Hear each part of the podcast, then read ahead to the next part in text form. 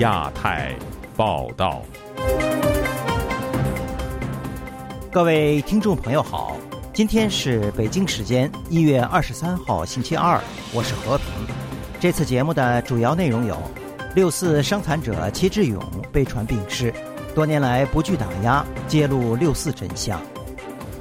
上海一重点工程被紧急叫停；中国今年会如何应对台湾新政府？八十多位学者做预测。新书洗脑教具如何增强对中共病毒的免疫力？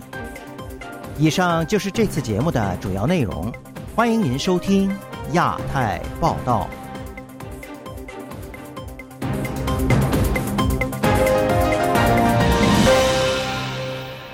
一九八九年六四天安门事件中，因双腿中弹致残的幸存者齐志勇，据报近日已不幸去世，但有关消息。尚未获得家属的证实。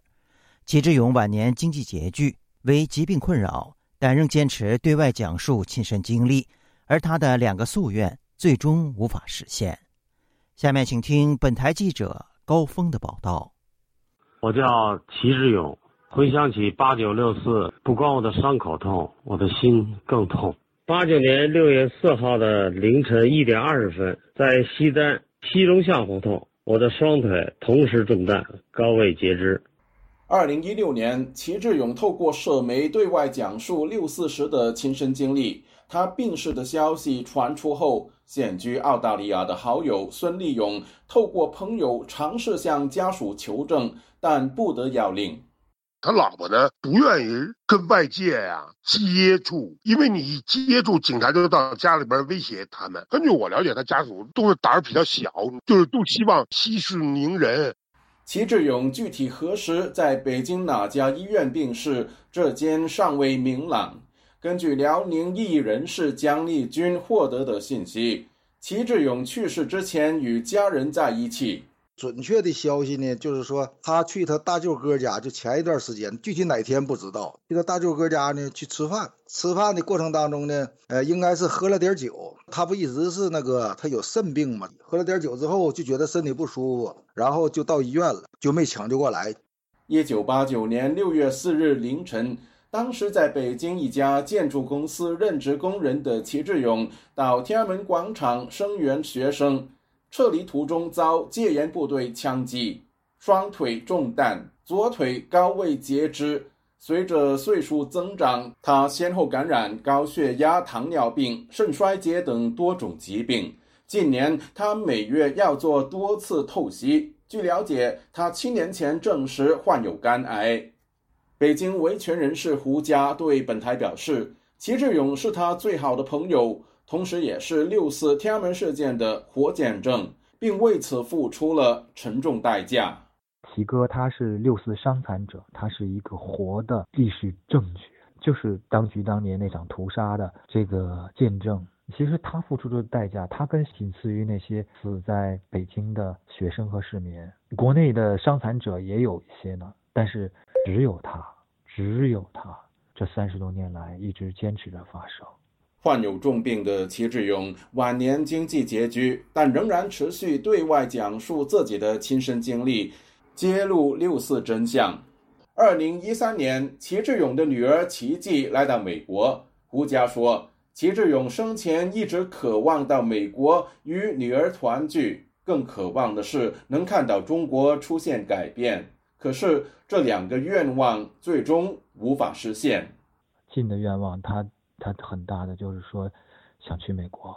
跟他的女儿团聚，没有这么多的政治压力，美国医疗也比较发达，但是呢，一直就没有能够成功，就是说这边给他有这个类似于边控之类的这样的，然后呢，美国那边也没有给他签证，他即使去了美国，下飞机就要去做透析。齐哥远期的愿望很简单，他想看到国家变革呀。自由亚洲电台记者高峰香港报道。联合国将于本周二对中国的人权记录进行例行审议，各国政府和民间团体将提出意见及观察，而中国当局也有机会做出回应或辩解。但在审议工作还没开展之前，就有媒体报道，中国政府试图游说非西方政府表扬中国的人权记录。下面请听本台记者乔琴恩的报道。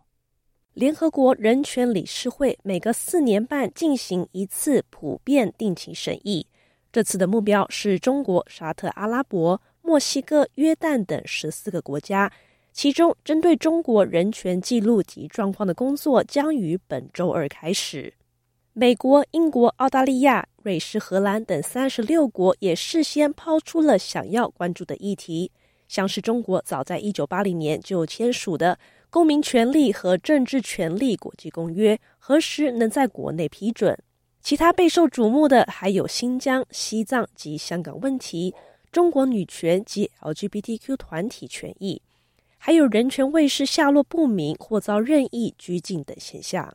议题涵盖之广，人权专家认为都需要解答，也能在联合国的场域上获得全面性的解释。但究竟哪些内容会是重中之重？美国的人权组织自由之家的中国研究部主任王亚秋认为，很多国家在 LGBT 问题上比中国做的更糟糕，但是中国政府他只是不愿意谈，就是比如说对 LGBT 团体的晋升，他不愿意别人其他国家去批评他对 LGBT 这种 freedom of expression 还有 freedom of assembly 的打压，这是肯定的。但在这个问题的严重程度，并没有跟新疆和西藏这么可可以论。王亚秋说。联合国此前就有报告指出，中国政府对新疆、西藏进行文化清洗、强迫劳动等反人类罪行，并要求改善。而中国政府对海外异议人士禁言、骚扰等行径构成的跨国镇压，因为攸关他国境内的人权处境，也最可能被拿出来讨论。本次审议不仅联合国独立专家小组，还有各国政府及民间团体会发出意见。中国政府也能就此提供反馈。联合国文件显示，不仅中国的人权侵害行为获得关注，伊朗、巴基斯坦、朝鲜、越南等国递交的问题当中，也想就中国在环境、消弭贫穷、劳工、医疗及网络等发展提供一些成功经验。人权观察亚洲区副主任王松莲指出。中国人权普遍退步之际，尽管当局透过官方的非政府组织参与，还有财政上依靠中国的国家表扬中国的人权记录，并限制境内的人权卫士出国参与审议。透过这一些 crowding out 的那个，无论是发言也好，或者是递交文书也好、报告也好，呃，他都会把我们的这一些独立的人权的机构的呃声音呢，都是尝试去边缘化。但他说，还是有许多国家非常努力，透过联合国内外的机制跟进并推动中国的人权进步。这次是很好的机会向中国政府施压，因为至少能在公开场合说出真相。不过，中国政府似乎没有消极对待联合国的审查。根据路透社报道，今年初，中国曾对许多国家发出外交照会，恳请他们考量两国的友好关系。支持中国，并提出具体建议，包括赞扬中国在妇女及残疾人士上的权益保障等做法。有外交官向路透社透露，有些国家政府会试图影响他国在联合国人权理事会的发言，但中方游说的规模之大，相当罕见。以上是本台记者乔晴恩的报道。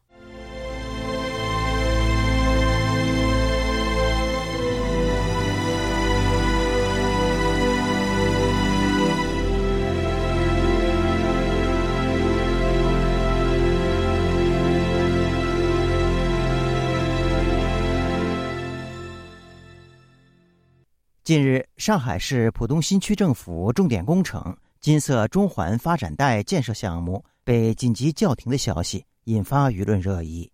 该项目为浦东新区“十四五”规划重点建设项目，计划总投资人民币六千两百四十亿元。下面请听本台记者古婷的报道。微博账号“金山二姐”本周日晚发出一份关于梳理金色中环发展带2024年新开工建设项目相关情况的补充通知，写道：“根据市区主要领导指示精神，现对金山中环发展带2024年新开工建设项目进行梳理，要求对。”二零二四年原计划新开工项目中非公益性的商品房、商业、办公研发、产业类项目暂缓实施，并将项目当前进展、必要性以及如暂缓开工可能造成的影响形成书面材料，于二零二四年一月一日十二点前纸质盖章件和电子版反馈至指挥部办公室。本台记者根据该通知联络人名单，本周一分别致电上海世博分指挥部联络人王波、金桥分指挥部联络人钱强、张江分指挥部联络人包小红，但始终无人接听。记者稍后联络到钱强，但对方得知记者查询内容后，立即挂断电话。喂，你好，请问是金桥分指挥部吗？哪里？记者想问一下，是我看到一个补充通知啊，关于梳理金色中环发展带的。记者尚未说完，对方就挂断电话。上海一位了解金色中环发展带的人士李先生告诉本台，上述通知属实。他说，当局已经严格控制新开项目。上海房地产界业内人士戴女士告诉本台，上海已停止新的开发项目，去年或之前立项的工程也被叫停。她说，停了所有的基建嘛，你看到吧？主要是做出来了，没有人买。住宅也租不掉，办公也租不掉。浦东现在办公楼、商场还有人都走了。上海现在就是那种租不出去的空置率很高，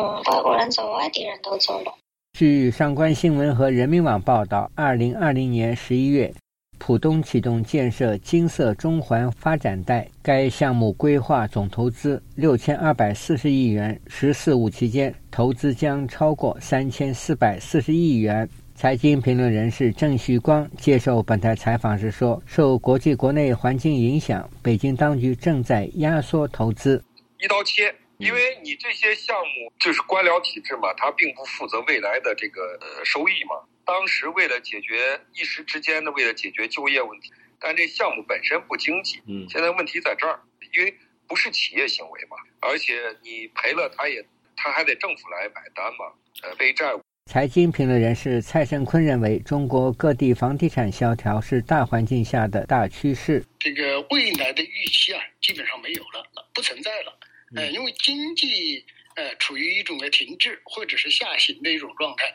它是指望通过投资房地产能够来取得较高的回报。因为上海的房地产呢，呃，过去几十年呢一直是单边上涨，导致人们呢不停的举债。蔡胜坤说：“如今上海停建所谓的政绩工程是环境所迫，表明北京已经意识到如此下去，烂尾工程将更多。”自由亚洲电台记者古婷报道。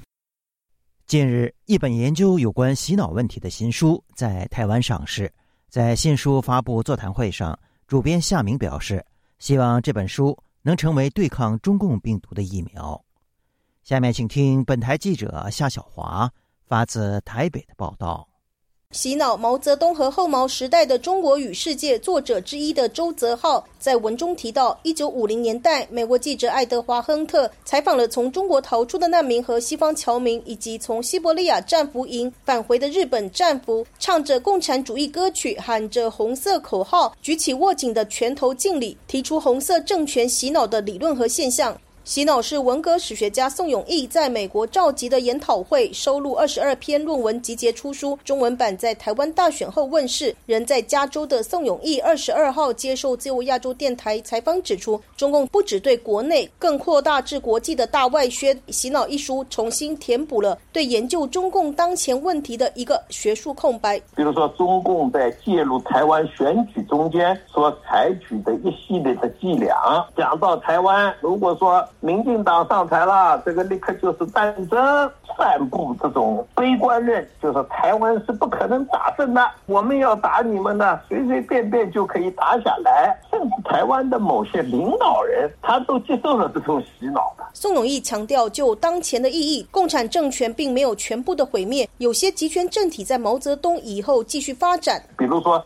习近平的这个政权，像俄国侵略乌克兰的问题，哈马斯的恐怖主义的问题，说明这个集权政权下的洗脑，目前还是世界的问题。洗脑共同主编夏明接受自由亚洲电台采访指出，这本书从毛泽东时代讲到后毛时代的中国，核心意义就是认知战。中共建政后，在全世界进行许多历史洗脑的悲剧，往往不采行大规模的枪决、肉体消灭，洗脑工具的使用恐怕更高于进行处决。书中收录了胡平从思想改造到不准妄议，丁书一九五八年的向党交心运动，吴国光从洗脑到认知战，世袭中共的宣传大战略，余茂春国际外交中的中共洗脑宣传等等。二十二号在台北的洗脑新书座谈会上，夏明指出，面对的中共病毒，我们需要有防疫的药，需要那个种疫苗。那么我觉得我们这本书的的贡献呢，就想让大家呢能够种上一个疫苗。海外网红公子沈也分享了自己从被中共洗脑统一的概念，到支持台湾人民自觉的反思过程。很多人就是有了反对共产党的这种思想，就表面上说我支持自由民主，但是一看到说台湾人有自己的选择，就站站出来反对，说怎么能够独立呢？就我以前也是这种这种看法，但后来呢被。我的朋友说服了，就是开始意识到哦，原来你既然支持自由民主，那就必须要尊重人们的权利。公子沈提到，在中国，学生从小被教科书洗脑，每天晚上七点到七点半的晚饭时间，全家看央视新闻联播，十四亿中国人民集体被洗脑。公子沈说，很多人在批评我们这些反对共产党的这些人士，说你们是被西方势力洗脑了。被西方媒体洗脑了，那这种说法呢，是完全扭曲了洗脑的定义。就是洗脑本身，它有个前提条件是一定是一言堂。但是在西方，我们看到的这些信息是有相互冲突的，是有多元的。这只不过你是个人的选择，你信相信左派的言论或者右派言论。我接受了这些不同的信息之后，经过自己的消化、自己的分析，然后做出自己独立的判断，这样的话就可以避免被洗脑。自由亚洲电台记者谢小华台北报道。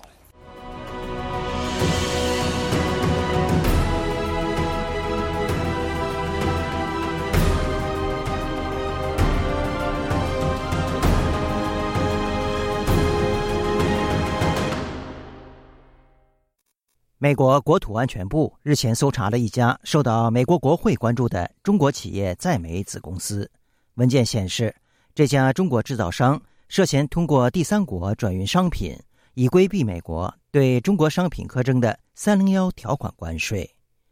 下面请听本台记者经纬的报道。据美国媒体 Axios 报道，美国国土安全部上周日突击搜查了中国公司青岛三祥在俄亥俄州的子公司。本次搜查源自去年九月，美国众议院美国与中共战略竞争特设委员会主席加拉格尔及委员会成员共和党籍众议员拉胡德共同致函国土安全部部长，敦促国土安全部对涉嫌进行贸易欺诈和逃税行为的中国零部件制造商青岛三祥采取行。该委员会主席加拉格尔在周末给本台的声明中表示：“We must enforce the law and properly punish these companies in order to shift incentives. Otherwise，我们必须依法执法，妥善的惩罚这些企业，以转变激励措施。否则，中国公司将继续违反贸易规则，破坏我们的生计和我们腹地的工业实力。”前美国总统特朗普在任时期，依据1974年贸易法中的特别301条款。于一八年和一九年对数千种来自中国的商品征收关税。总统拜登上台后，保留了该项特别关税政策。加拉格尔和胡莱德的公开信指出，由于三祥的贸易欺诈行为，一家美国公司被迫积累巨额债务，并剥离两个业务部门。该美国公司已关不起业务部门，还解雇了四分之一的员工。该公开信还指，青岛三祥于二二年六月在北京证券交易所挂牌上市。其公开披露的详细账目显示，因为在中国生产的橡胶软管组件产品出口至美国时被征收百分之二十五的关税，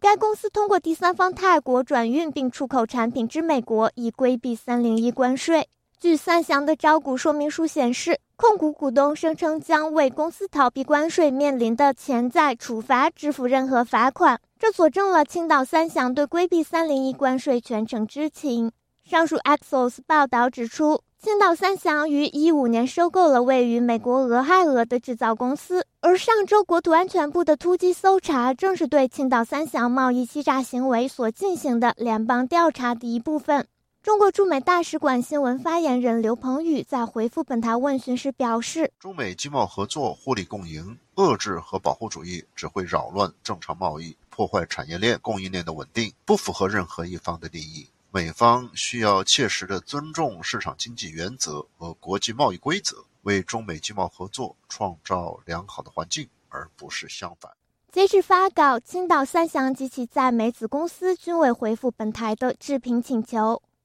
自由亚洲电台记者金伟华盛顿报道：随着台湾的总统大选结束，与民进党候选人赖清德当选，外界关注北京当局在二零二四年会对台湾采取什么样的态度与行动。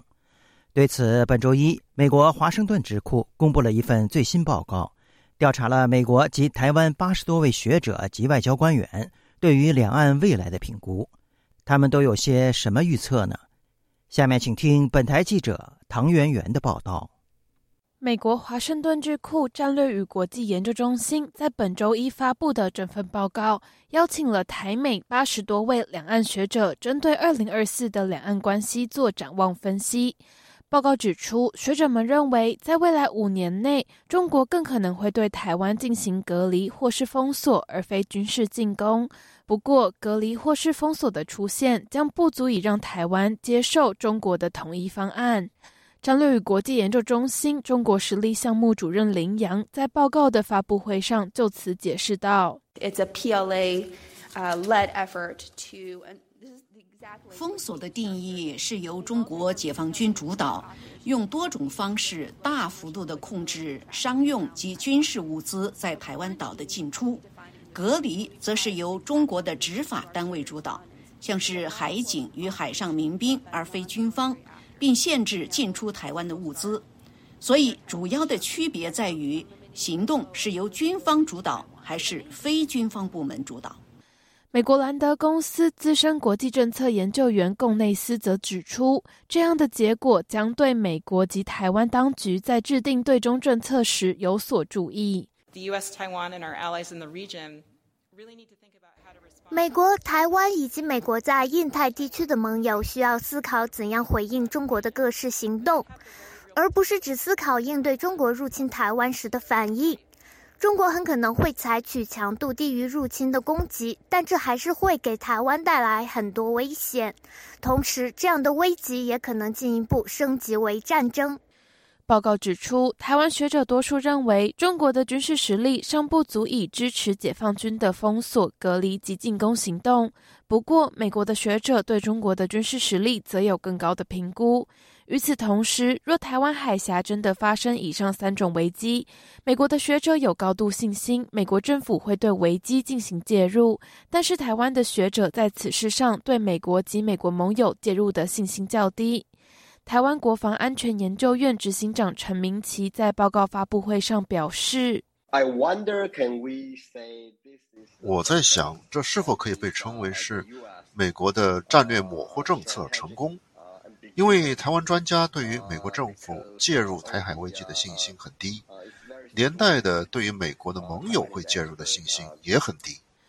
报告写道，随着台湾大选结束，有过半的学者都认为台海在二零二四年会发生危机。不过，学者对于危机将发生于五月二十日的台湾总统就职典礼之后，还是五二零就职典礼之前，有不同的看法。与此同时，台美两方学者对于危机的具体形式看法也不同。台湾的学者认为，中国在二零二四年最多会对台湾进行的胁迫将会是非武力形式。美国学者则认为，环台军演发生的可能性更高，不过前述封锁、隔离或入侵台湾的可能性不高。自由亚洲电台记者唐媛媛华盛顿报道。继瑙鲁宣布与中国建交之后，近日又传出台湾友邦图瓦卢可能在该国大选之后与台湾断交。不过，台湾的外交部重申，台湾与太平洋友邦的关系很稳固。下面请听本台记者黄春梅发自台北的报道。澳洲周末，《澳洲人报》采访图瓦鲁驻台大使潘恩纽表示，有来自图瓦鲁的消息人士告诉他，图瓦鲁可能在一月二十六日大选之后仿效瑙鲁外交转向，与北京建立外交关系。曾经担任图瓦鲁总理的潘恩纽接受访问时表示，现在有传言说图瓦鲁也会仿效。他呼吁澳大利亚及其盟国合作伙伴密切关注事态发展，并加强对图瓦鲁的支持力道。台湾的外交部长吴钊燮十八日接受《澳洲人报》访问时指出，台湾与太平洋三友邦邦谊稳固。图瓦鲁总理纳塔诺近期向台湾重申两国坚定邦谊。台湾的国策研究院资深顾问陈文甲对本台表示，据悉有关此次传出台土关系生变情势，应属土国驻台大使潘恩纽个人言行，没有任何的根据，纯粹是空穴来风。他进一步分析，中国最不愿意看到民进党籍的赖清德当选，未来对台政策将会硬得更硬，软得更软。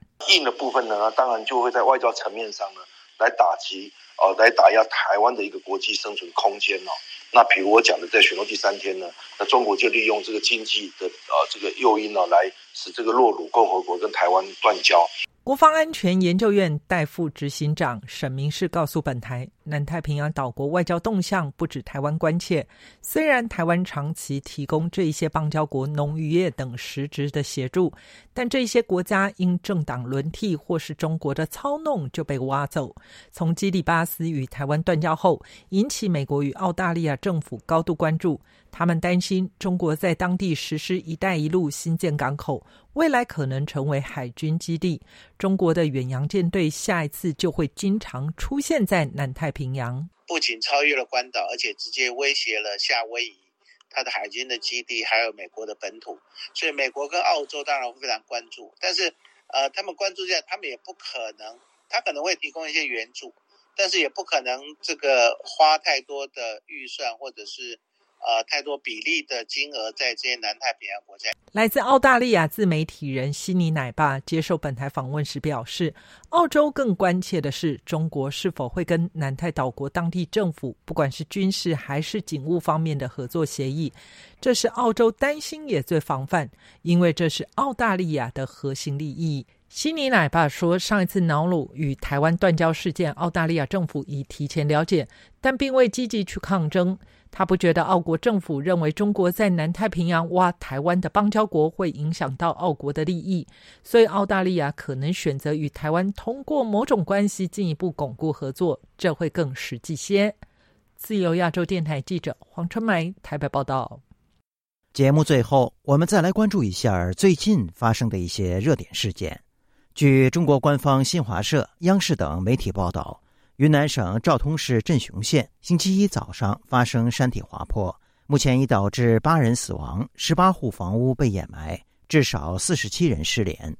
报道披露，灾难发生时，当地正下雪，温度在零度以下，不少村民还在睡梦当中。泥石流瞬间从天而降，航拍画面显示，滑坡堆积体如瀑布般倾泻，淹没了不少房屋。当地已经启动应急响应。五百多人被紧急转移。据中国官媒央视报道，中国国务院总理李强星期一主持召开了国务院常务会议，要求采取更加有力有效的措施，着力稳市场、稳信心，促进资本市场平稳健康发展。但中国股市似乎对这一会议释放的消息并不买账。就在当天，沪深三百指数下跌百分之一点六，收于五年的最低点。尤其上海股市收盘再次失守标志性的两千八百点，香港恒生指数也下跌了百分之二点三。深圳足球队星期一宣布解散，解散的主要原因是债务拖欠，导致深圳足球队没有获得二零二四年赛季职业联赛准入资格。据足球网的报道，深圳队球员薪水已被拖延二十个月，大部分球员。只拿到了合同约定的三分之一的薪水，其余三分之二还继续拖欠。